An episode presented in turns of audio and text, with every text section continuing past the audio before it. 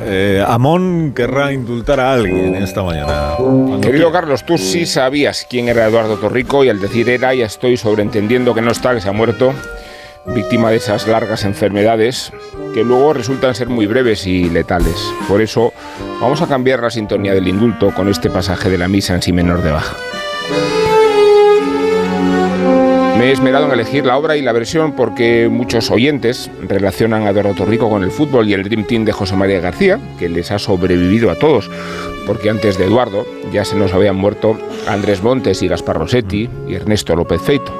Torrico era un buen amigo de la derecha cultivada y del Madrid, aunque nuestro punto de encuentro no es que fuera solo la música clásica, sino el fanatismo que Torri, me permito el diminutivo, profesaba al barroco. No reconocía otro repertorio que el de Bach, el de Vivaldi, el de Corelli, el de Telemann. Y era un erudito, un estupendo divulgador, un conferenciante ameno y un ex periodista deportivo al que evocamos ahora con la nostalgia de Antena 3, la radio bien hecha.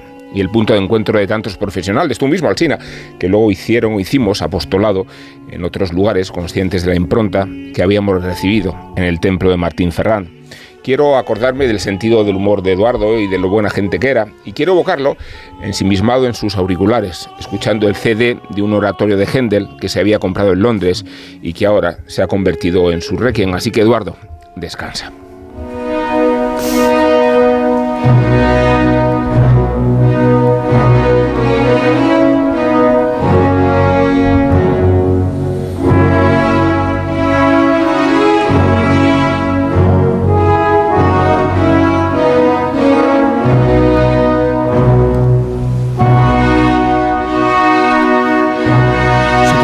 Equipo que formó José María García, ¿eh? con Torrico, con López Feito, con Rossetti, por supuesto.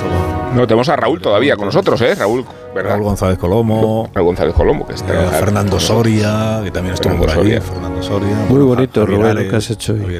También, claro. Te felicito. todo el equipo. Pepe Gutiérrez. Pepe Gutiérrez, también es verdad.